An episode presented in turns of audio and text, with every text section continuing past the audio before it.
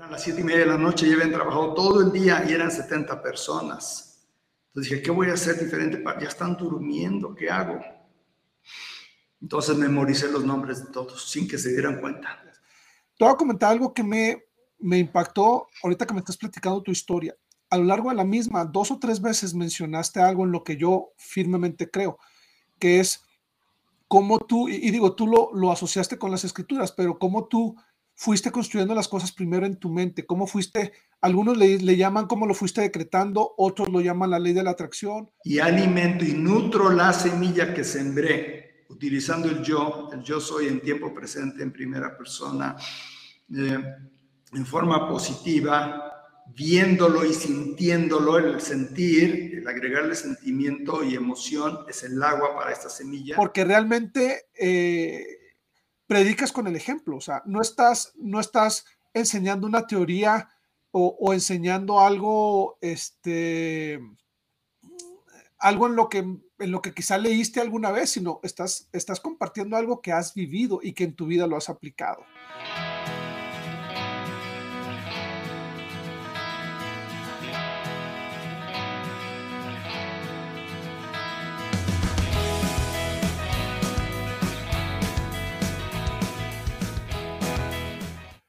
Hola amigos, muy buenas noches. Bienvenidos a esta, una emisión más de su programa Visión Cumplida, historias ordinarias de éxitos extraordinarios.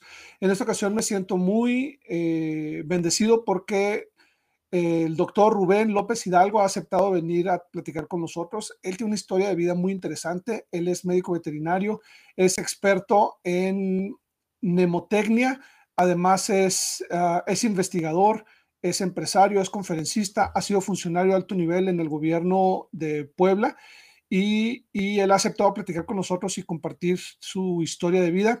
Entonces, demos una, una cálida bienvenida a Rubén López Hidalgo desde Atlisco, Puebla. Hola, Rubén, ¿cómo estás?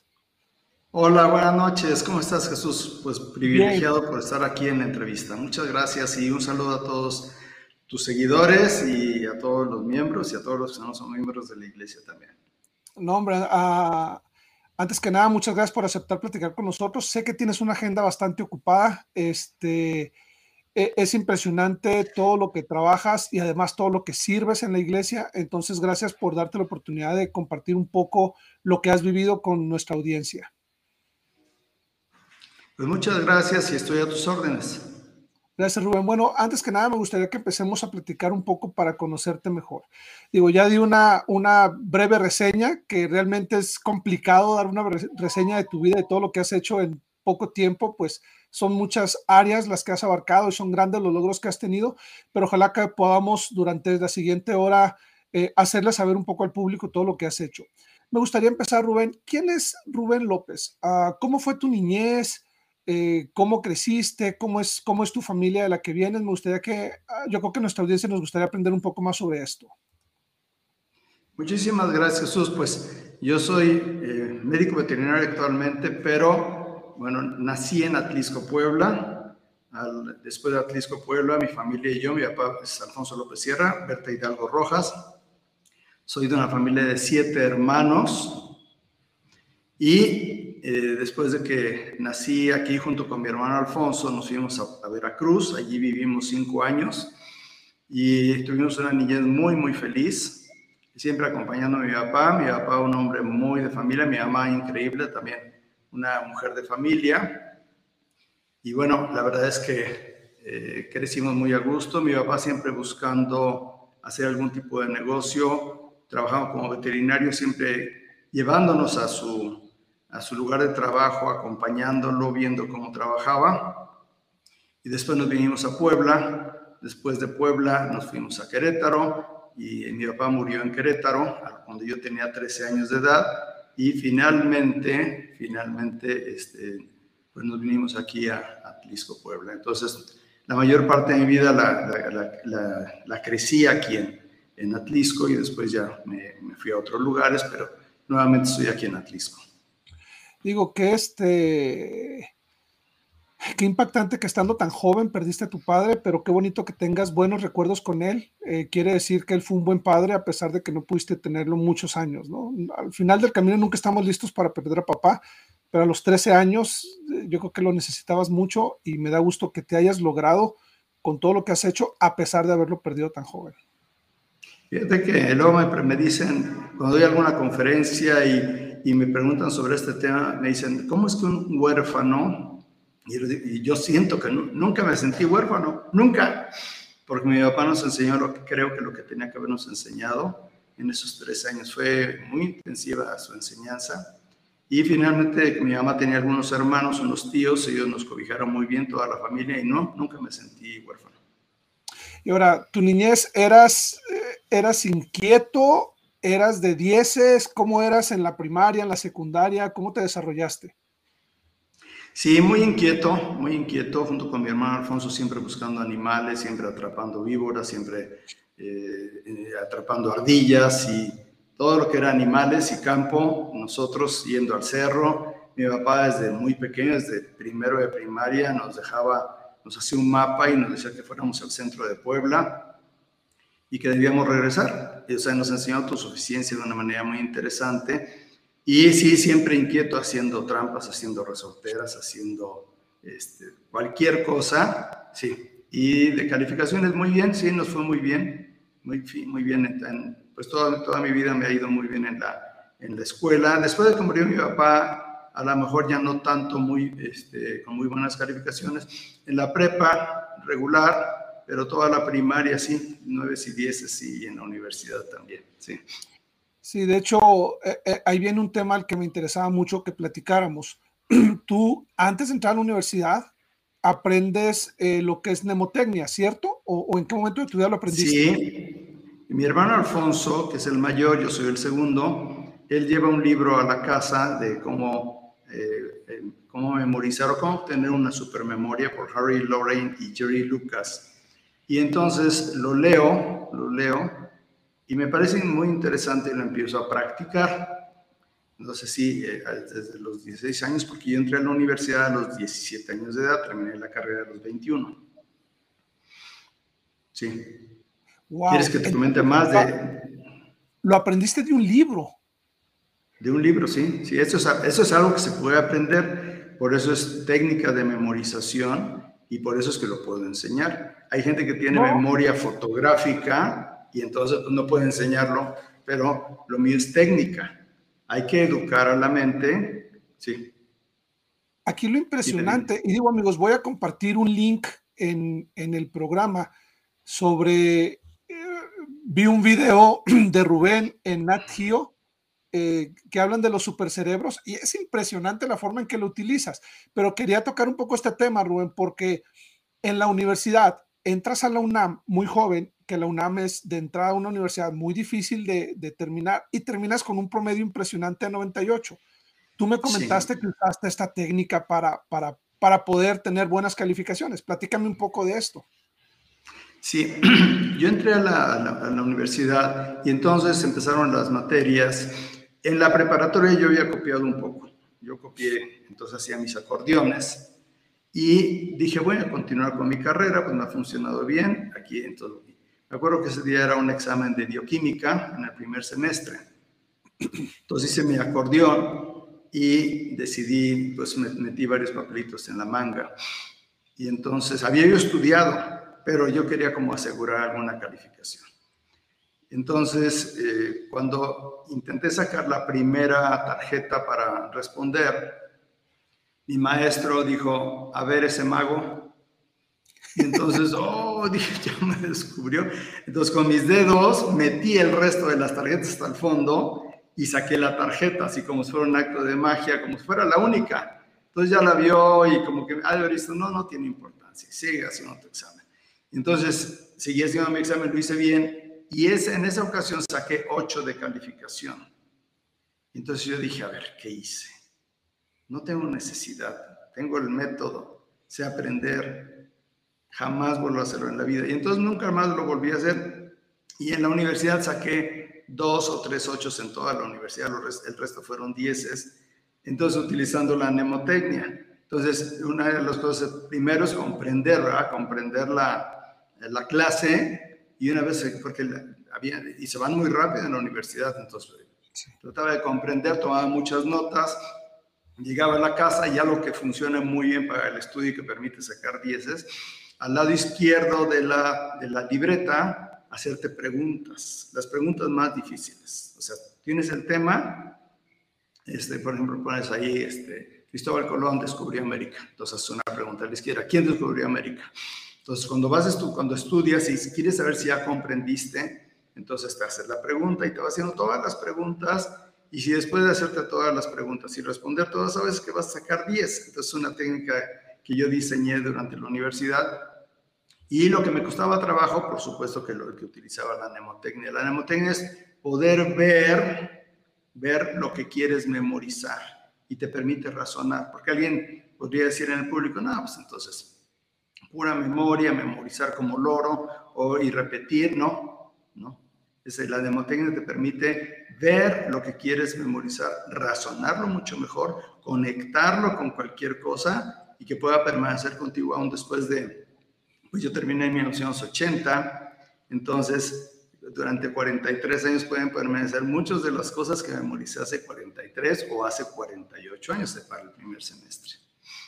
Nada quiero reiterar algo. Para mí lo sorprendente es que no necesitaste que alguien te lo enseñara o que tomaras un, un, diplomado de eso. Lo aprendiste de manera autodidacta a través de un libro. Eso es para mí impresionante y quiero hacer el comercial si me permites.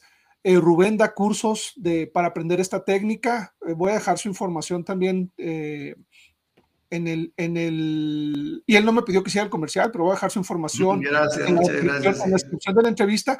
Pero yo creo que es algo muy interesante porque aquellos que estamos lidiando, que batallamos para, para aprender, que batallamos estamos eh, en, en, la época de estudios que es tan, tan bonita pero tan exigente. Yo creo que algunas de las técnicas que tú aplicas pueden ser muy valiosas. Ahora, Rubén, un comentario. En ese momento tú no eras miembro de la iglesia todavía, ¿verdad? ¿Cierto? No, no era miembro de la iglesia. Fíjate una cosa muy interesante y relacionándolo con la niñez. Mi papá, haz de cuenta que era un miembro de la iglesia Hacíamos oración todos los días, leíamos las escrituras todos los días. Él hacía una especie de noches de hogar cada semana. Y nos enseñó los principios, nos enseñó sobre ley de castidad, nos enseñó la importancia de obedecer los mandamientos, de ir a misa en ese momento cada domingo. Y para mí esa, esa enseñanza fue básica. Yo soy un miembro de la iglesia que no falla los domingos, entonces eh, lo aprendí de mi papá y lo aprendí de nuestra enseñanza en su momento. Entonces, sí, aún no era yo miembro de la iglesia, por eso cuando, ahorita vamos a plantear de eso, cuando conocí la iglesia, dije, yo no necesito otra iglesia, yo estoy contento aquí, hasta que descubrí lo que era la iglesia. Y me gustaría que nos platicaras un poco de tu conversión, cómo tú y tu familia conocen la iglesia, este, y, cómo es que llegan a bautizarse ustedes como familia. Sí, muchas gracias. El, el, pionero allí, el, el, espíritu valiente, siempre les llamo así, el espíritu valiente fue mi hermano Alfonso. En la secundaria él conoció a una jovencita eh, de la familia Olson, Linda Olson, y entonces se hizo novio, novio de ella. Y a partir de ahí empezó a conocer la iglesia, después nos sorprendió que se hubiera bautizado y nosotros lo vimos con muy malos ojos porque pues sentíamos como una traición eso no impidió que nos lleváramos bien, pero pues no, no veíamos con buenos ojos eso. Después mi hermano Gustavo, que es el tercero en la familia, sigue de mí, él también conoció en la iglesia y se bautizó y otra vez nos pusimos cara de qué pasa, nos están abandonando, nos están traicionando. Y pasaron muchos años, como unos cinco años o más, eh, como cinco años. Y mi hermano Alfonso ya hasta había ido a la misión, Gustavo ya había ido a la misión, bueno, estaba en la misión en ese momento.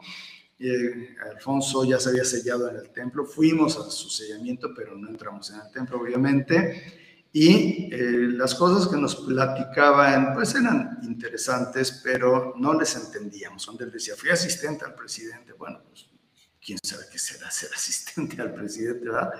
Pero, pero bueno, entonces después mi hermano Alfonso un día tuvo la impresión de venir a Atlisco, él estaba en Estados Unidos con su, con su familia, y él dice que sintió la impresión de que debía venir a hablar con nosotros. Entonces llegó a mi cuarto y me dijo, Rubén, quiero hablar contigo. Entonces yo ya sabía de qué se trataba y yo dije, no, no, no, no quiero saber nada, ¿no? Entonces él tuvo la, el valor ahí de cerrar la puerta con llave y de no salirse.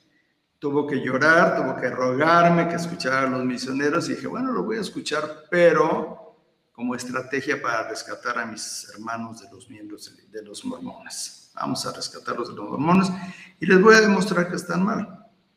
Entonces empezaron las charlas con los misioneros y antes de las charlas yo me fui a ver al sacerdote católico de San Agustín aquí en Atlisco, Puebla, de una iglesia y le platiqué y juntos hicimos la estrategia para el rescate de mis hermanos, o sea, para reactivar a mis hermanos a la iglesia católica.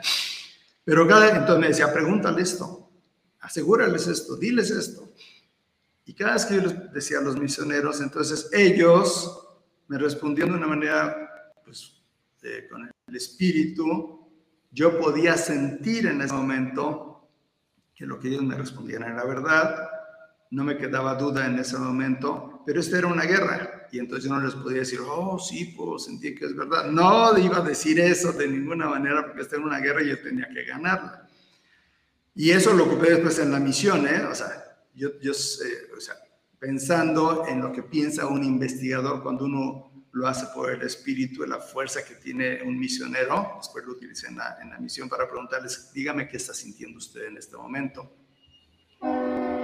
O poderle decir, yo sé que en este momento usted está sintiendo algo especial en su corazón. Entonces, pues no, ahí seguía la, la, guerra y este, y bueno, casi iban terminando las charlas o terminaron las charlas. Los misioneros nunca me preguntaron nada de esto, nunca me desafiaron, o sea, para el bautismo de una manera así contundente.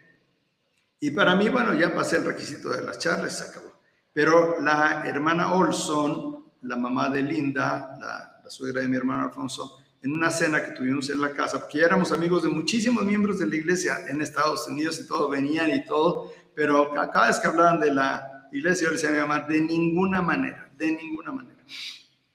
Entonces, eh, la hermana Olson, con mucho valor y, a ella le debo el impulso, me dijo, Rubén, ¿cómo vas? Dije, muy bien, me fue muy bien en la universidad. Dije, no, y entonces ella dijo, no, Rubén, no estoy hablando no estoy hablando de, tu universidad, estoy hablando de la iglesia. Tú eres el segundo y cinco de tus hermanos, bueno, cuatro de tus hermanos aparte de ti que no se han bautizado, que no son miembros de la iglesia. Si tú tomas una decisión a la ligera, vas a arrastrar a tus hermanos. Debes tomarlo con seriedad y debes preguntar a Dios si esto es verdad. Entonces fue tan fuerte su mensaje. Ellos habían sido, habían venido aquí a Atlisco, los Olson, como para una, cumplir una misión y la cumplieron. Hicieron un gran trabajo aquí en Atlisco. Después fueron presidentes de misión.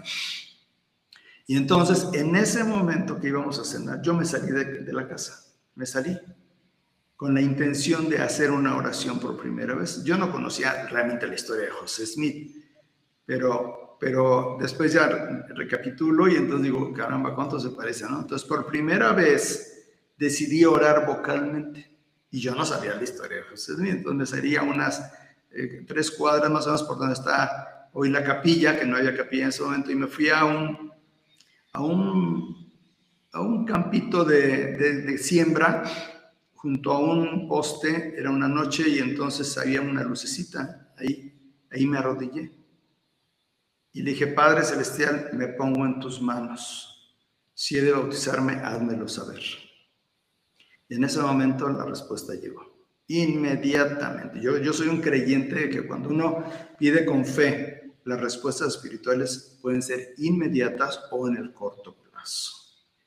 Entonces, una vez que me levanté, sabía que debía bautizarme. No había la menor duda. No fue una voz, pero fue un sentimiento profundo con certeza de que yo debía bautizarme. Antes de eso yo tenía miedo de qué va a pasar, mis amigos, qué van a decir, la gente, la familia, todos católicos.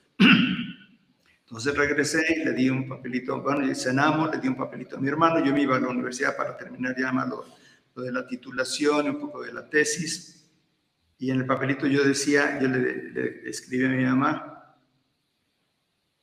ya he encontrado, ya, ya tengo respuesta ya tengo respuesta.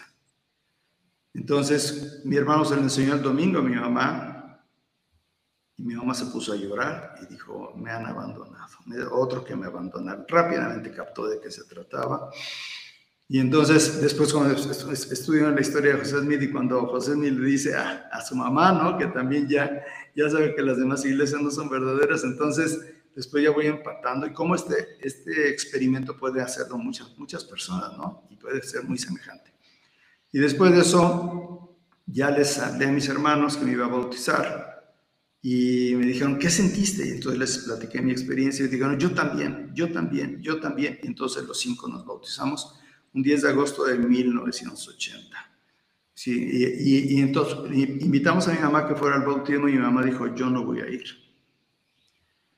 Mamá, vamos, no voy a ir. Se la pasó llorando toda la noche, aunque le rogamos. Estaba en un sofá y se quedó toda la noche. El otro día a las 6 de la mañana nos levantamos. Mamá, acompáñanos a nuestro bautismo. Alfonso, mi hermano, nos iba a bautizar. No, no voy a ir. Entonces, bueno, allí la dejamos. Eh, mi hermano Alfonso nos bautizó. Fue una, una fiesta tremenda ahí en la capilla porque pues, sabían, todo el mundo sabía que éramos sumamente católicos. Mi abuelita había sido presidente municipal. Este, entonces, éramos muy, muy conocidos allí. Nos bautizamos y mientras nos estábamos cambiando, eh, tocaron la puerta de la capilla, de nuestro cuarto nos estábamos cambiando y nos dijeron, ¿le hablan? Y le digo, ¿quién me habla? Le buscan. Y me asomo y de mi mamá Corro y la abrazo y dice, si ustedes no vienen conmigo, yo voy con ustedes, vengo a bautizarme. Después de nuestro bautismo, nadie le quiso preguntar a mi mamá qué pasó en esa ocasión, nadie. Entonces, un año después le preguntaba, mamá, ¿qué pasó? Dice, bueno, después de que ustedes se fueron, por primera vez sentí el deseo de hablar con Dios. Yo estaba peleada con Dios porque, porque tu papá, porque se llevó a tu papá y me dejó con siete de ustedes. Entonces, por primera vez decidí arrodillarme y orar a Dios. Entonces ella se arrodilló, preguntó a Dios y tuvo el sentimiento de ir a la parroquia. Y allí fue a la parroquia y fue a, a, preguntar a Dios. Y de ahí sintió ir a San Agustín. Y de San Agustín sintió ir a la tercera orden, por las iglesias católicas. Y en la tercera orden, en esa iglesia católica, volvió a orar, dime qué hacer y ya oyó una voz. Mi mamá era de, oír voces y de, ser guiada de manera muy interesante. Eh, una, oyó una voz que le dijo, ve y bautízate con tus hijos. Entonces llegó a la capilla en el momento apropiado y eh, se bautizó junto con nosotros. Entonces fue una fiesta tremenda y mi mamá se convirtió en una mujer sumamente fuerte, al grado que para la iglesia, y está ahí en la, como Berta Hidalgo Rojas, pionera, como pionera dentro iglesia. La historia es muy interesante. La pueden ver ahí en, internet, en la historia de la iglesia. Wow, wow, qué bonita historia. Muchísimas gracias. Sí, este, gracias. La verdad es que me conmueve. Ya, ya la había eh, escuchado y, y, me parece una historia bien impresionante. Tú estando joven, estás en la universidad, te bautizas, se bautizan tus hermanos, se bautiza tu mamá y entonces decides irte a la misión. Platícame un poquito. bueno, me bauticé a los 21 años y yo ya me titulé, entonces siempre he sido activo dentro de la iglesia, me fui a, a, este, a trabajar a, bueno, fui a hacer mi servicio social a, a, Tizayuca Hidalgo, de ahí me fui yo a, a las Margaritas en Guaitamarco, Puebla, y yo la verdad es que nunca pensé en ir a la misión. Para mí, pues las misiones iban a lo mejor a los veintitantos años, a los veinte años, nunca pasó eso por mi mente. Y estando ahí en la rama de Teciutlán, que era una ramita, y con 20 miembros, yo era consejero de la rama, el presidente de misión, el hermano de Agrícola Lozano, Isaías Lozano, pasó y me dijo, Rubén, este hermano Rubén, este, quiero invitarle a, a, que vaya a una misión. Yo tenía 23 años de edad por ese momento. Y fui muy, fui muy directo, yo ya era titulado, ya tenía mi carrera, ya tenía este, pues, ingresos, tenía novia, tenía todo y, y, estaba activo en la iglesia. Dije, presidente, hago mucha falta en esta rama, eh, le digo que no iré a la misión. Fui así como demasiado directo y firme y todo. Y el presidente dijo, no quito el dedo del renglón. Entonces así se quedó. Entonces eh, a los, antes de, bueno, poco tiempo después vine a Atlisco en unas vacaciones y yo estaba pagando mi Volkswagen, de esos que se pagaban por mensualidades y por sorteo se sacaba y me avisaron esa mañana. Ah, y esa mañana también hice los trámites para la, para la maestría en Carolina del Sur y para mi maestría en medicina veterinaria. Y entonces, pues ya estaba yo muy contento y fui a ver mi carrito, un, bochito, un Volkswagen de cremita y todo. Y yo dije, vengo por él en la tarde. Pero al mediodía mi hermano Gustavo, que estaba en la misión, Gustavo López Hidalgo, se le ocurre pues, haberme escrito días antes una carta en ese momento llega una carta a las 12 del día. Estoy en la parte de arriba de la casa, en el segundo piso, y entonces abro la carta. Y directo, así somos los López, luego por eso no nos quieren mucho porque somos muy directos, pero aprendimos de mi mamá. Entonces, me escribe mi hermano, antes de decirme, ¡ay, Rubén, ¿cómo estás? No, Rubén, te doy a conocer que si tú no vas a la misión, no habrá pretexto que pongas, no habrá justificación que des para no ir a la misión ante los ojos de Dios. Directo. En eso, eso me llegó al corazón tremendamente, tremendamente, leyendo y tirándome de rodillas. Y dije, Padre Celestial, me pongo en tus manos otra vez, si me, si me a la misión, aquí estoy. Me levanté y sabía que debía ir a la misión.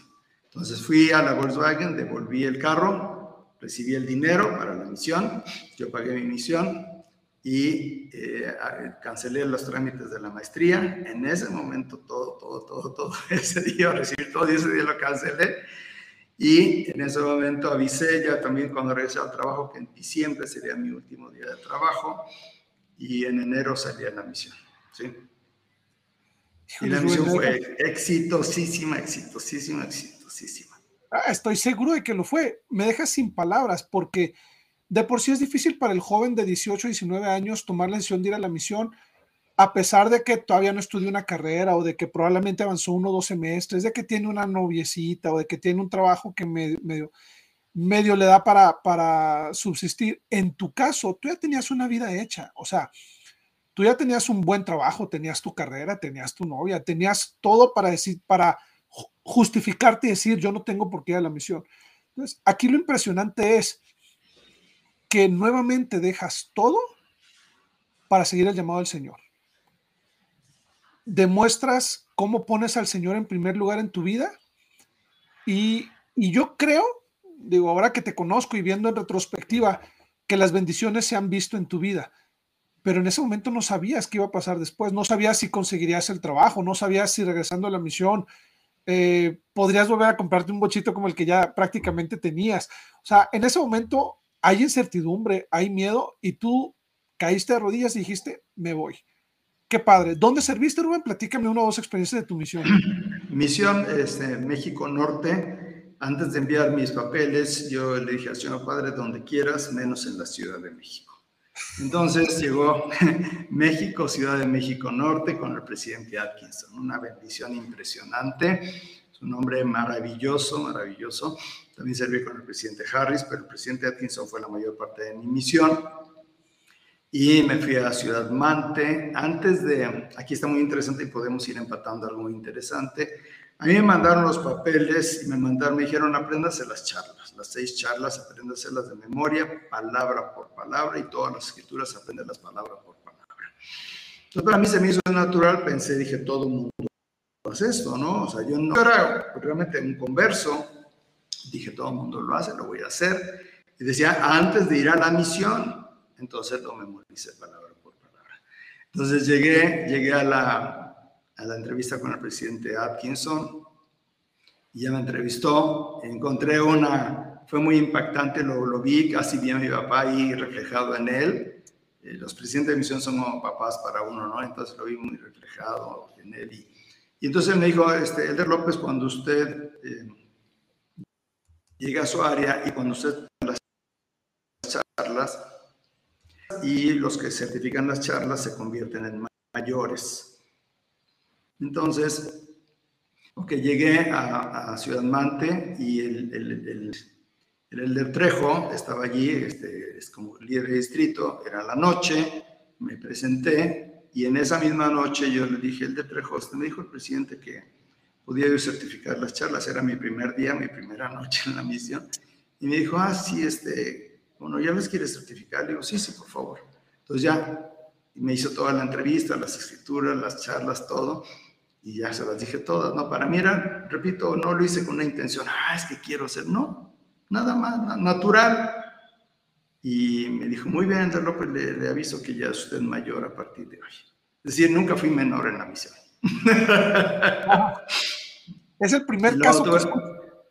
es muy interesante. Y a las dos semanas fui llamado líder de distrito, a los dos, tres meses, por ahí tengo que ver mi diario, fui llamado líder de zona y tuvimos muchísimo, muchísimo éxito porque una de las cosas que hizo el presidente Atkinson es, aquí no se tocan puertas, aquí se trabajan con miembros. Entonces, nunca toqué una puerta en la misión, nunca hice contactos en la calle. Me refiero yo de, con, intención, ¿no? Es decir, sí, podíamos hablar con la gente y todo, pero ir y decir, ah, vamos a dedicar una hora para tocar pues jamás. Y lo sigo promoviendo y me parece que esta época es, debe ser así. Y entonces, eh, pues teníamos mucho éxito porque la fuente de referencia son los miembros. La fuente de referencia más importante, lo hice predicar mi evangelio. Y entonces teníamos bautismos cada semana. Y también para mí era como natural, porque eso era lo que esperaba el presidente de misión. Y, aquí lo interesante también, Rubén, es que tú eres un ejemplo de eso. O sea, tú fuiste bautizado gracias a que tu hermano te, dio de referencia y tu hermano fue bautizado gracias a que su novia eh, lo dio de referencia. O sea, esto es un ejemplo de lo poderoso que es el, el buscar personas para que conozcan el Evangelio a través de las amistades, de la familia, de los referidos, más que tocar puertas. Que sí hay quienes se convirtieron tocando puertas, eh, no digo que no. Por supuesto, pero, claro. Pero obviamente si queremos tener mucho más éxito, eh, este es el camino, o por lo menos es el camino que nos han recomendado nuestras autoridades. Y que no se enseña con tanta fuerza como debería. Como debería. Así es. Entonces, eh, cuando yo estaba en... tuvimos muy, la verdad es que ahí, ahí había un, periódico, se llamaba La Cosecha, un periódico de, la estaca, digo, de la misión, donde mostraban ahí los distritos, las misiones, las, las zonas, como bautismos y todo eso, un poquito de, de competencia muy sana, de veras era muy, muy sano el presidente, pero era muy estimulante, muy, muy estimulante. Entonces, estando yo en, ya era fue año y medio mi misión, en esta época era de año y medio, y estando en Irapuato, entonces yo seguía preguntándome cómo podemos hacer para que los misioneros, otros misioneros también tengan mucho éxito. Sí tenían mucho éxito en nuestros distritos, en nuestras zonas, pero yo quería como que fuera en toda la misión. Entonces el Señor me, me, reveló, me reveló eh, palabra por palabra una técnica que un día si quieres platicamos con ella, que es para trabajar con miembros haciendo preguntas a sus amigos, parientes, vecinos, conocidos, obtener un listado enorme de amigos, parientes y vecinos y después trabajar con ellos. Entonces, al presidente Atkinson le gustó mucho y se estableció en la misión y nos convertimos en la número uno del mundo. Wow. número uno del mundo. Sí. el presidente dijo, quitamos los programas y nos quedamos con esta porque era obtener referencias de miembros y entonces después trabajar con ellos y se quedaba la, la, el, porcentaje de conversión fue, fue muy alto. Después mi hermano Paulo, que fue llamado también como presidente de misión hace unos años, él implementó esto y se convirtió también en la, en la misión número uno de México y posiblemente del mundo. Le mandaron un escrito de, de Lago Salado donde le decían que estaban impresionados de la cantidad de bautismos de conversos y de eh, retención. Sí, eso funciona impresionantemente bien. Y también me pongo a la orden para los futuros misioneros. Yo les comparto, lo tengo todo por escrito, la técnica, todo. Este, y también si necesitamos capacitarlos, los capacito con muchísimo gusto, por supuesto, sin costo.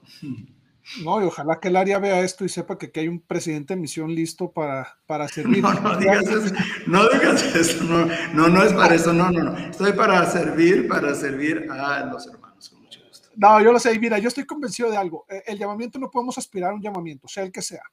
Lo que sí podemos hacer es nosotros estar listos para servir en lo que el Señor disponga de nosotros. Y ya dependerá del Señor si nos llama a lo que sea, pero lo que sí yo, o sea, lo que yo, lo que sí depende de mí es yo estar listo y preparado para servir y servir esté donde esté. Ya si viene algún llamamiento o no, eso ya no depende de mí, ya no está en mis manos, está en manos del Señor. Pero a mí me gustaría llegar un día con el Señor y que me dijera, tú tenías potencial para hacer X o Y y nunca te esforzaste tú como persona para estar listo. Pues, pero bueno, eso es un, pensamiento eh, personal. Quiero comentar algo, Rubén, si me permites. Claro. Y, yo creo que esto es importante para aquellos jóvenes que están preparándose para la misión o que todavía no están en edad y cosas por el estilo. En ocasiones, tanto los jóvenes como las familias, en nuestro ego personal buscamos, ojalá que me toque una misión en el extranjero, o como que mientras más lejos mejor, o ojalá que me manden a, a X o Y lugar, como, como si fuera como si dependiera de qué tan lejos vamos o, si es otro, otro país con otro idioma, e, eso mostrara que, que, somos consentidos del Señor o que vamos a tener una mejor misión. Y a mí me llama la atención que Atlisco está muy cerca de la Ciudad de México, de, de, la Ciudad de México Norte, o sea, eh, realmente es, es un viaje de, de, un par de horas, poquito más, probablemente en aquellos años un poquito más y el Señor te llamó ahí cerca. Algunos jóvenes pudieran pensar, ay, no, pues ¿por qué aquí tan cerquita? ¿Por qué la Ciudad de México? Que obviamente tú mismo decías, donde sea en la Ciudad de México. Pero nos estás demostrando con tu historia cómo ahí era donde el Señor te necesitaba. Y cómo ahí aprendiste lo que tenías que aprender y serviste de la forma en que tenías que hacerlo, al grado de que tuviste mucho éxito como líder de misioneros y como misionero por toda la gente que pudo conocer el Evangelio gracias a tu servicio. Entonces aquí lo importante es, esto para mí es un testimonio de que el llamamiento viene del Señor y Él sabe dónde nos va a mandar. Pudiera ser el lugar más exótico del mundo o pudiera ser la, la ciudad vecina donde vivimos, pero ahí es donde el Señor nos tiene preparado ah, algo para que nosotros disfrutemos nuestra misión. ¿Me equivoco? Es correcto. Y fíjate que tuve compañeros, Omar Villalobos, que después también fue 70 de área, y él es un presidente de STAC actualmente, y fue presidente de misión. Él vivía a 30 minutos, es decir, fue llamado a la misión México Norte, 30 minutos de distancia, entonces, pero pregúntale cómo disfrutó la misión. Disfrutamos la misión muchísimo, fue una misión muy impresionante. ¿sí? No, está bien. Y gracias por compartir de eso. Ahora, regresas de tu misión, una misión de, de año y medio en esos, en esos en ese tiempo. Y ¿cómo, empieza, tu vida profesional? Y de aquí a que termine el programa, me gustaría que me, fueras platicando tu carrera como veterinario, tu carrera como investigador, lo que haces actualmente, cómo es que has aprovechado tus conocimientos para compartirlo, porque realmente eres una persona desprendida y cómo has enseñado a mucha gente esto, esto que te ha servido, eh, cómo fuiste funcionario de alto nivel. Ahora sí que te dejo el micrófono abierto para que me vayas platicando de tu vida profesional, cómo se fue desarrollando y tu vida familiar y tu vida, y bueno, ahorita ya entramos con tu servicio en la iglesia. Muchas gracias, muy amable. Terminando la, misión, poco de las técnicas que tengo, eh, inteligencia emocional, programé mi mente para que terminando la misión se terminó la misión y comienza mi vida normal. eso también le puedo enseñar a los misioneros cómo prepararse para con el primer día que son misioneros, se sientan misioneros y el último día que son misioneros, programen su mente para que al otro día sean personas eh, comunes y corrientes en el sentido de, de no tener miedos de extrañar a un compañero o algo así. Entonces, al siguiente día de mi misión, mi hermano Gustavo se casaba. Y entonces hubo baile y ese día bailé. Y ese día bailé sin nada de sentimiento de que todo eso se puede decir y sí se los puedo enseñar. De allí me fui, me fui yo a, este, busqué trabajo y me regresé a la cuenca de Cherentes, a Yuca Hidalgo, que allí había hecho yo mi servicio social. Allí estuve yo eh, eh, trabajando y asistí a los servicios a bueno, ahí como especialista en reproducción animal. Yo tengo una especialidad en producción animal que obtuve en la UNAM y que también la, este, fue de manera práctica ahí en la cuenca lechera en lo que es un lugar hermosísimo. Era más hermoso en ese tiempo, ya se ha descompuesto un poco. Y entonces asistí a los servicios en Pachuca Hidalgo y allí ya, eh, eh, yo ya tenía 26 eh, años de edad, ya llegué, llegué, a la estaca y también de manera directa con los primeros que conocí, le dije, sabes que yo vengo a buscar a mi esposa. Entonces, y, entonces de allí dijeron, bueno, hay dos hermanas candidatas, ¿verdad? Y entonces de allí me dijeron, mira, ahí está, entonces ya me mostraron a mi esposa, y me dice, tu esposa, este, a ella la conocen como la sonrisa con lentes, porque siempre estaba sonriendo mi esposa y todo eso. Entonces, a partir de allí, ya yo me convertí en, maestro de, instituto para los jóvenes y eh, tuve algunos llamamientos también en, la estaca. Y entonces mi esposa asistía a las clases de, instituto, de ahí la, invité a salir. Y bueno, también como yo, desafiaba en la primera charla, entonces aquí también, o sea, el primer día que salimos y el primer día que, que nos, nos hicimos eh, novios, y eh, a partir de ahí empezamos a, a conocernos, debe haber sido, bueno, fue un 16 de septiembre y por octubre, noviembre, el presidente de Estaca, el presidente Gándara, que había sido mi obispo previamente ahí en Pachuca, me mandó traer y me dijo, Rubén, te doy a conocer que, que has sido llamado a ser obispo. Yo soltero, ¿eh? Soltero. te doy a conocer que has sido llamado a ser obispo y eh, te debo conocer que, inicias en enero. Y como sabes, Rubén, para ser obispo ahí tienes que estar casado. Entonces, ya sabes que, de qué estoy hablando. Tu esposa tiene el potencial para ser la esposa de cualquier presidente de estaca. Así es que, pues les dejo la tarea. Entonces, mi esposa y yo decidimos orar y ayunar y nos casamos en enero. Así es que eh, es, nuestro, nuestro noviazgo duró unos cuatro meses nada más, no teníamos pensado que fuera tan corto. Hubo muchos, también es otra historia muy interesante, todo lo que tuvo que ver con, con lograr que mi esposa fuera mi esposa, no por ella, sino por su familia, su papá, muy, muy duro, muy difícil. Quería que nos casáramos en la iglesia católica, tuvimos que sacó pistola y todo para que nos casáramos, amenazarnos que nos casáramos en la iglesia católica y lo enfrentamos muy bien, sin armas. La única arma fue mirarlo a los ojos y darle un testimonio muy poderoso mi esposa y yo, al grado que pues ya acabó un poco temblando y dijo, tienes patas de gallo, vamos a hacerlo como ustedes quieran, pero venga a Navidad todos los, todos los, los diciembre, dije, me comprometo a eso, que iremos a Navidad. Y bueno, finalmente, bueno, ahí vivíamos vivíamos de, mi trabajo en Yuca Hidalgo. Un día mi mamá, que también, como digo, era de armas tomadas, dijo, hijo, te aviso que ya pagué departamento para usted y para todos sus hermanos, ya está el, el enganche, los espero que se vengan a trabajar conmigo aquí a la farmacia Hidalgo, en Atlisco, Puebla. Entonces dije a mi esposa y dijimos, vámonos. Entonces nos vinimos acá a Atlisco y aquí estuvimos este, mucho tiempo. Y un día cuando gana, ya voy a brincar un poquito a la, parte de, cuando gana el presidente Fox, mi esposa me dice, mi esposa se llama Sara Leticia Hernández Hernández, Sarita me dijo, oye Rubén, ¿no te gustaría trabajar con Fox? Le dije, sí, sí me gustaría. ¿En qué te gustaría? Pues vamos a ver qué hay. Entonces empezamos a buscar allí y, este, ah, pues la Secretaría de Agricultura, soy médico veterinario, entonces, y entonces me dicen, ¿en qué puesto? Yo quiero el puesto más alto. El puesto más alto en la Secretaría de Agricultura para el Estado de Puebla, en el gobierno federal.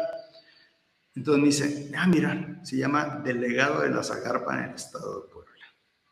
Entonces en ese momento escribí yo, soy el delegado de la Zagarpa en el Estado de Puebla, que es parte de lo que yo enseño en la inteligencia emocional aprender a utilizar el yo soy, el yo soy, 3 Nefi 27, 27.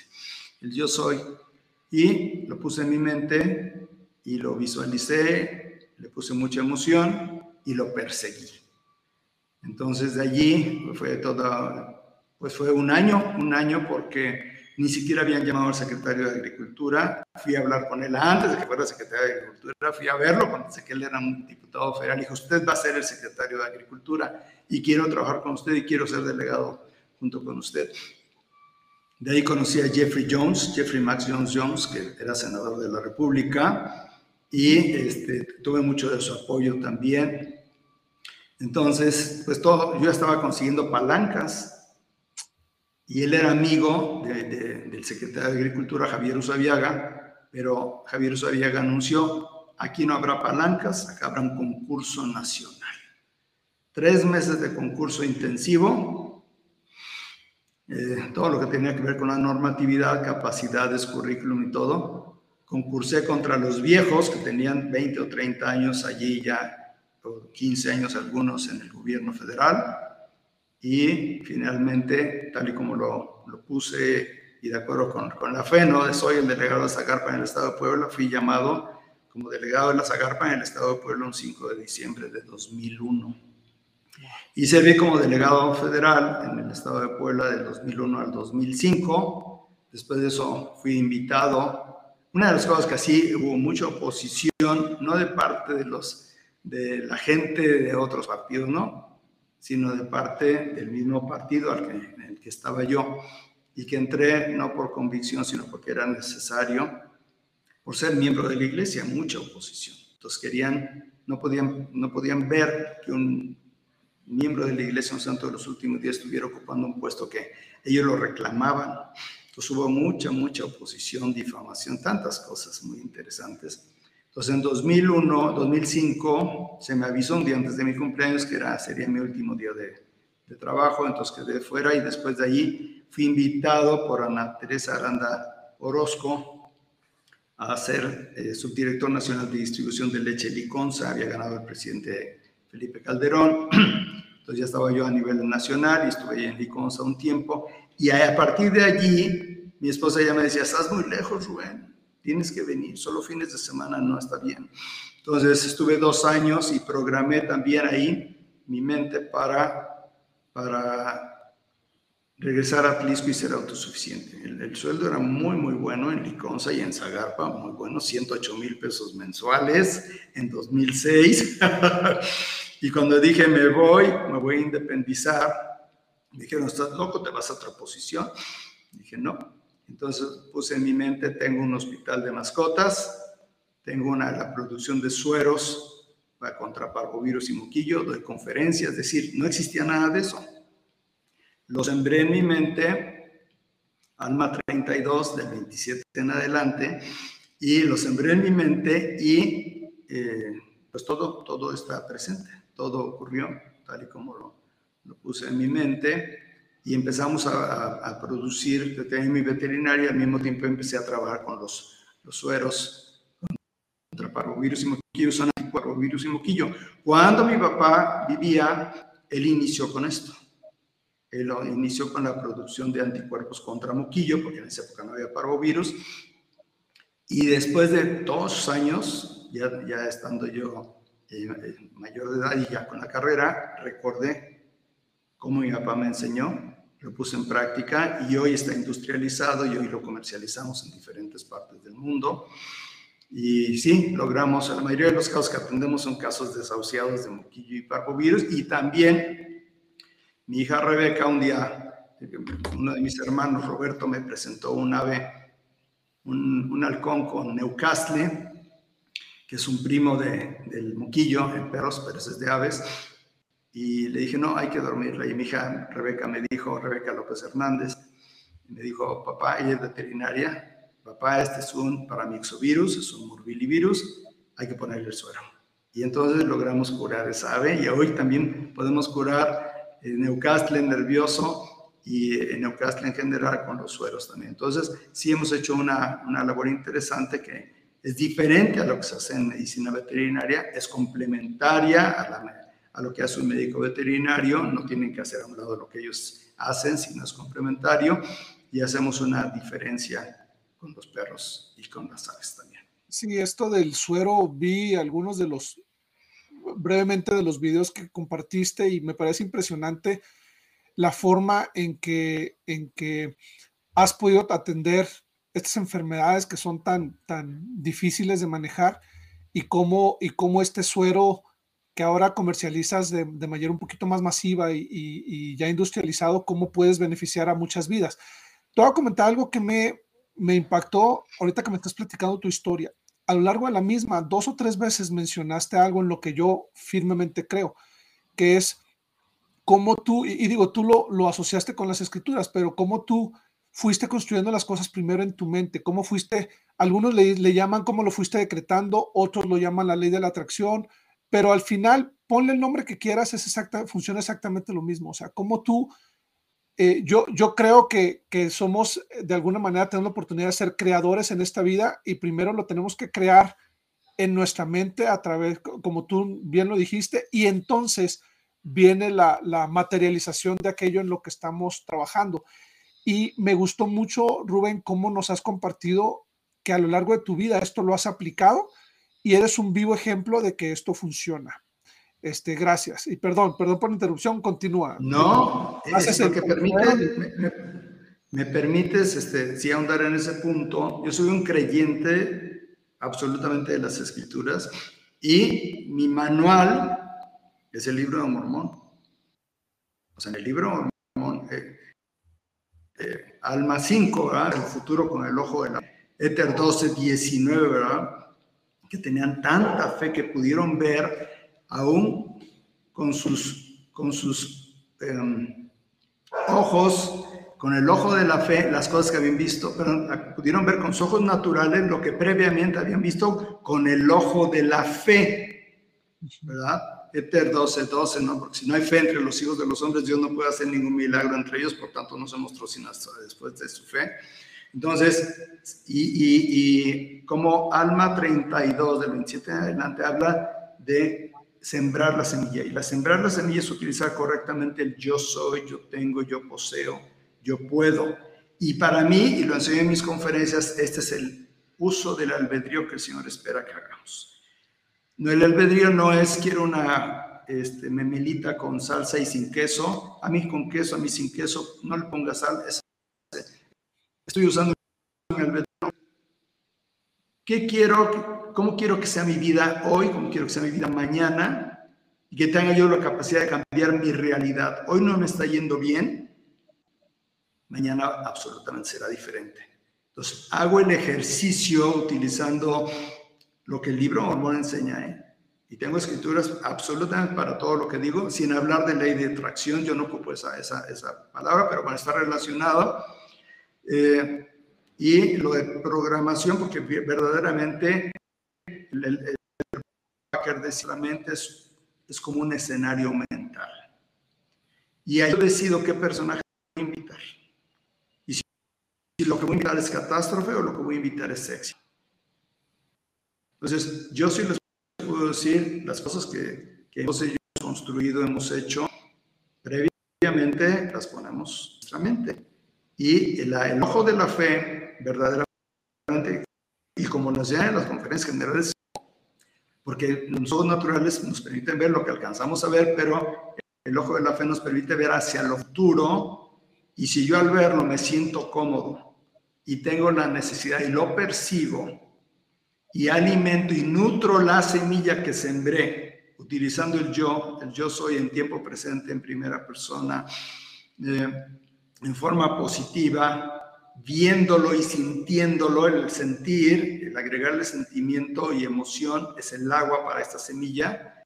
Y una vez que lo hago, ¿verdad? Lo hago una y otra vez, dice el, en Alma 32, cultivando la palabra, cultivando la palabra y mirando todo el tiempo hacia su fruto, cosechará el fruto. Entiendo que habla sobre Jesucristo, entiendo que habla sobre todo la, lo que hizo Jesucristo, pero es aplicable a este punto, porque la gente exactamente miraba con el ojo de la fe hacia la venida de Jesucristo y hacia su expiación. Y, por eso te mencionaba, digo, algunos lo llaman ley de atracción, otros tienen diferentes nombres, pero al final está en las escrituras y tú has sabido aplicarlo y tu vida es un ejemplo de cómo, de cómo esto se puede lograr. Ahora, Rubén, este, bueno, tienes tu clínica, logras eh, comercializar los, los, sueros, eres, uh, das conferencias, das, das pláticas. Y lo que me llamó la atención cuando platiqué contigo previo a esta entrevista es que muchas de estas conferencias, porque al final, digo, yo he dado conferencias a universidades y a empresas, este, pues esto es algo que te pagan pero tú muchas de esta instrucción que compartes lo has hecho de manera altruista sin cobrar un peso para miembros de la iglesia, para grupos de miembros de la iglesia. Este, no estoy diciendo que siempre lo hagas gratis, digo, al final... Siempre, eh, siempre es gratis para la iglesia, siempre es gratis para todos los grupos de la iglesia, sí, siempre es gratis para barrios, estacas, conferencias de juventud, eh, FSY, eh, conferencias HAS, de hermanas mayores, hermanos mayores, sí, siempre es gratis. Y, digo, es gratis para la iglesia, fuera de la iglesia obviamente cobras tus, tus honorarios y, está bien. Al, final te ha llevado años de, preparación, de conocimiento y, es algo que compartes algo muy valioso.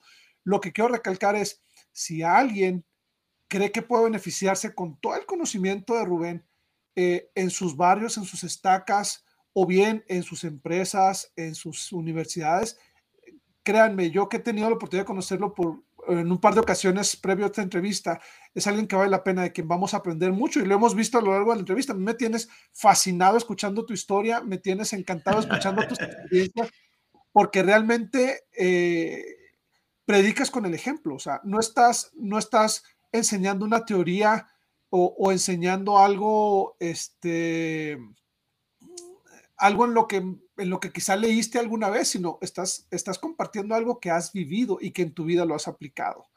Entonces yo creo que eso es algo muy valioso y ojalá que más gente pueda beneficiarse de tus conocimientos y de tu experiencia. Y fíjate que, que mucho de esto lo aprendí en la misión, la mayoría. O sea, las bases de todo lo de inteligencia emocional, la base de mirar hacia el futuro con el ojo de la fe, este, el ojo de la fe, lo aprendí con el presidente Atkinson y después con el presidente Harris. Entonces es muy interesante.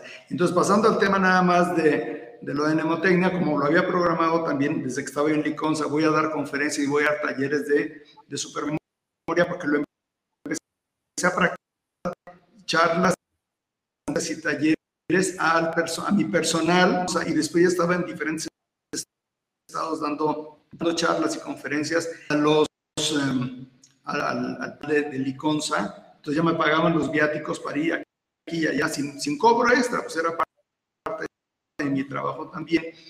Y entonces, por eso, para que terminando, yo daría conferencias. Y una de las cosas que distintas conferencias, y lo hice desde la primera vez que lo leí en Liconza, eh, fue que antes de una charla, porque me acuerdo que en una ocasión era una charla de de, eran las siete y media de la noche y habían trabajado todo el día y eran 70 personas. Entonces dije, ¿qué voy a hacer diferente? Ya están durmiendo, ¿qué hago? Entonces memoricé los nombres de todos sin que se dieran cuenta. Es decir, con sus gafetes, iba yo viéndolos, viéndolos. Me decían, ¿y usted quién es? Soy supervisor, voy a, vamos a ver a, quién va a permanecer en la empresa. y entonces iba viendo sus nombres y los memoricé. Y entonces, antes de mi charla, antes de empezar ese día, quiero agradecer a cada uno de ustedes por estar aquí. Y entonces yo te agradezco a ti, José, a ti, Felipe, muchas gracias. Y, recorrí los 70. Y entonces aplaudieron muy fuerte, se les quitó el sueño y se quedaron conmigo hasta las 9 de la noche.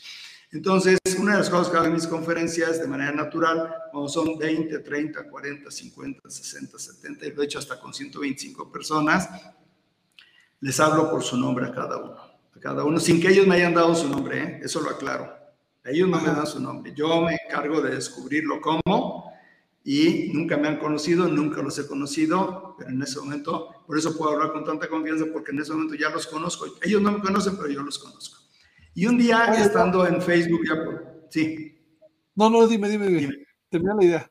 Un día este, abrí mi página de este, Supermemoria, Nemotecnia y Supermemoria ahí en el Facebook, a nombre de Rubén López Hidalgo, y una persona se inscribió, una persona se inscribió. Bueno, qué bueno. Y después la segunda, Juliana Salazar, se inscribió y me dijo, soy ejecutiva de NACHIO. Eh, ¿Te gustaría participar en un concurso eh, que se llama Super Cerebros? En Estados Unidos el programa se llama The Brain. Y aquí, pues si quieres participar. Dijo, sí, encantado, encantado. La segunda que se inscribió en Facebook. Y entonces me hizo unas pruebas así por, por vía vía este, internet y me dijo, tú vas a ser para memoria a largo plazo. Entonces vas a memorizar 200 códigos de barra. ¿Está bien? Dije, sí, estoy. Nunca lo había hecho.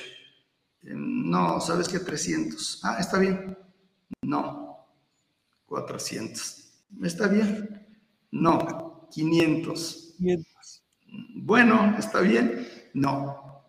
Van a ser en total 710. Y de eso, en eso va a consistir tu, prueba. Dije, está bien, nunca lo había hecho. Y entonces, pues a estudiar como mes y medio. y después en el concurso y me fue muy bien en el concurso de Nagio, pude, pude este, eh, dar a conocer cuando me preguntaban de un código, para decirle a qué, a qué objeto se referían. Muy bien, entonces sí, tuve en mi mente 710 códigos de barra y ahí, y ahí para esa ocasión fueron 500, 500 códigos de barra, porque para la segunda etapa iban a ser otros 210. Entonces, allí puse en práctica lo aprendido exactamente de inteligencia emocional para disfrutar el momento y no sufrirlo, porque entonces solo tienes dos opciones, o lo disfrutas o lo, o lo sufres, y lo disfruté muchísimo, igual como estoy en programas de televisión, igual tengo que aplicar inteligencia emocional y todo esto de mirar hacia el futuro con el ojo de la fe para disfrutar el momento y cuando estoy en mi escenario, no sufrirlo, sino Wow. Y ahora, Rubén, una carrera impresionante en lo profesional, eh, exitoso con tu familia. Eh, y platícame un poco, que ya tenemos el tiempo encima, pero me gustaría escuchar cómo ha sido tu servicio en la iglesia. Sé que ahorita, junto con tu esposa, son obreros en el templo, sé que han sido misioneros, este, que has tenido oportunidades de servir a lo largo de tu vida. Entonces, eh, platícanos un poco cómo ha sido ese servicio en la iglesia y cómo le hace para mantener un equilibrio entre una vida tan agitada en lo profesional y una vida tan dedicada en tu servicio al Señor. Muchas gracias. Literalmente para mí es más buscar primeramente el reino de Dios y su justicia y todas las demás cosas vendrán por añadidura. Eso ténganlo presente, mis queridos hermanos y amigos. Esa es una, es una realidad. Pues he sido obispo dos veces, una en, Pachuca, aquí en Atlisco, una, una, en una ocasión también. Eh, fui, eh, Atlisco había sido eh, un distrito, bueno, no había sido distrito, había sido solamente barrios que dependían de estacas. Fui llamado a ser presidente de distrito y en cinco años nos convertimos en, estaca y después fui llamado tres, en tres ocasiones a, ser consejero al presidente de misión, con tres diferentes presidentes de misión. Y em, de ahí también, bueno, he sido miembro del Sumo Consejo, y ahora soy consejero de barrio he sido presidente por un Delderes y bueno, mi esposo y yo servimos en una misión en, 2000, en el 2018-2019, una misión de año y medio. Ahí como asesores de misiones mayores en el área, teniendo el privilegio de recibir la solicitud de todos los hermanos y también mandando los datos a la presidencia de área, ellos confirmaban las propuestas para sus asignaciones eh, y, de ahí iban directamente al apóstol correspondiente para los llamamientos de los hermanos. Que los hermanos mayores tengan la oportunidad de escoger a dónde quieren ir, a dónde quieren ir. Entonces la mayoría fueron confirmados. Y de allí nuestro trabajo terminaba muy temprano y por lo inquieto que preguntabas desde un principio que se queda para toda la vida, yo le dije a mi esposa, tenemos que hacer algo más, hicimos recorrido por toda la misión, eh, bajo la dirección del presidente de misión y luego, eh, estando en el CCM, eh, pedí que pudiera yo servir como consejero, como consejero para los misioneros jóvenes que llegaban de diferentes partes del mundo. Y entonces se me concedió, fui consejero en el CCM, entonces mi esposo y yo íbamos todos los miércoles allá a servir, los miércoles y los domingos, una experiencia maravillosa, maravillosa, ahí estando con los jóvenes, entrevistándoles, ayudándoles, capacitándoles, enseñándoles todo lo que tiene que ver con las técnicas.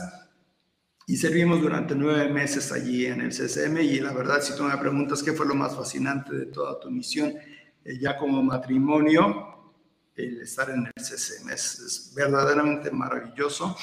Entonces, eh, allí tuve la oportunidad de enseñar también a hermanos a, aprender más rápido otros idiomas como el creol haitiano, ¿verdad?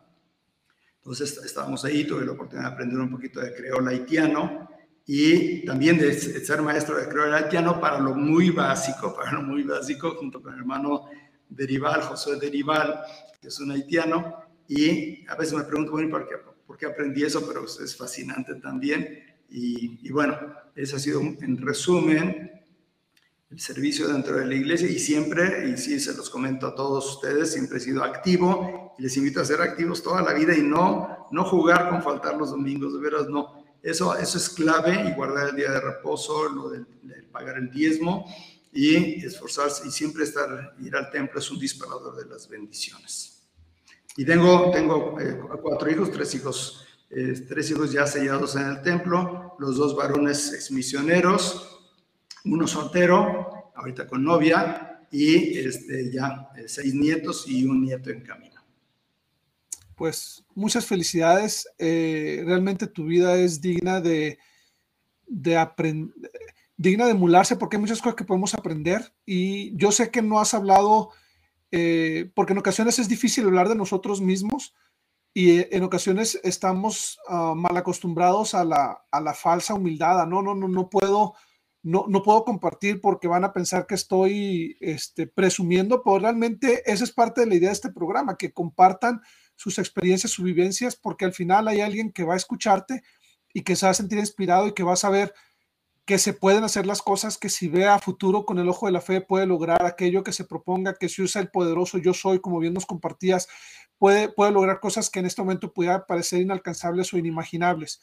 Eh, yo estaba pensando ahorita que hablabas de que memorices el nombre de los todos los asistentes a alguna de tus conferencias, 85, 125.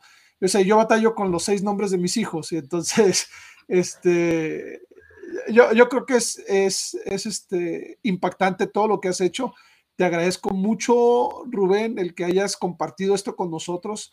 Eh, yo sé que mucha gente se va a beneficiar y ha sido una entrevista muy, muy eh, inspiradora para mí de manera personal. Ahora quiero pedirte antes de despedirnos para aquellos que nos escuchan, ¿qué consejos les darías? Sean jóvenes, sean viejos, un consejo de vida. Si alguien dijera, Rubén, me va a dar un consejo de vida, ¿cuál sería este consejo? Algo valioso que podamos llevarnos todos en nuestra mente, en nuestro corazón el día de hoy.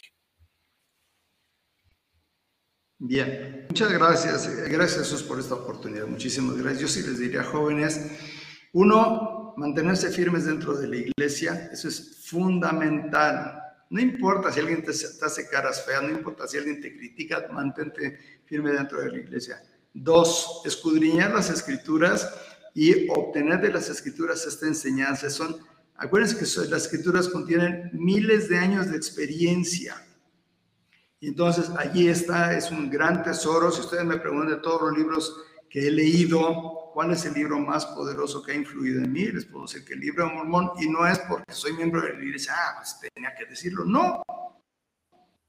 Y he leído esto, muy útiles, y de medicina veterinaria también, de medicina veterinaria, pero libro de Mormón también.